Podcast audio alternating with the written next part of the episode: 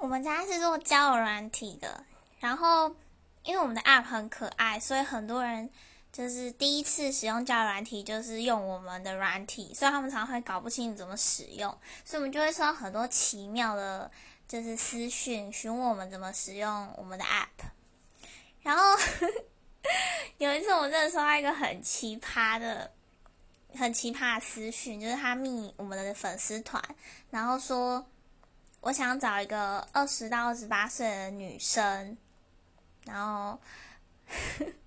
然后我就想说，我们要到底要怎么回他？跟他解释说，我们是交友软体，所以你必须要回到 App 去做配对，才有办法配对到二十到二十八岁的女生。你私讯我们是没有用的。然后在想的同时，他就回说：“快，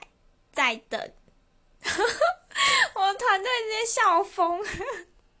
傻眼猫咪。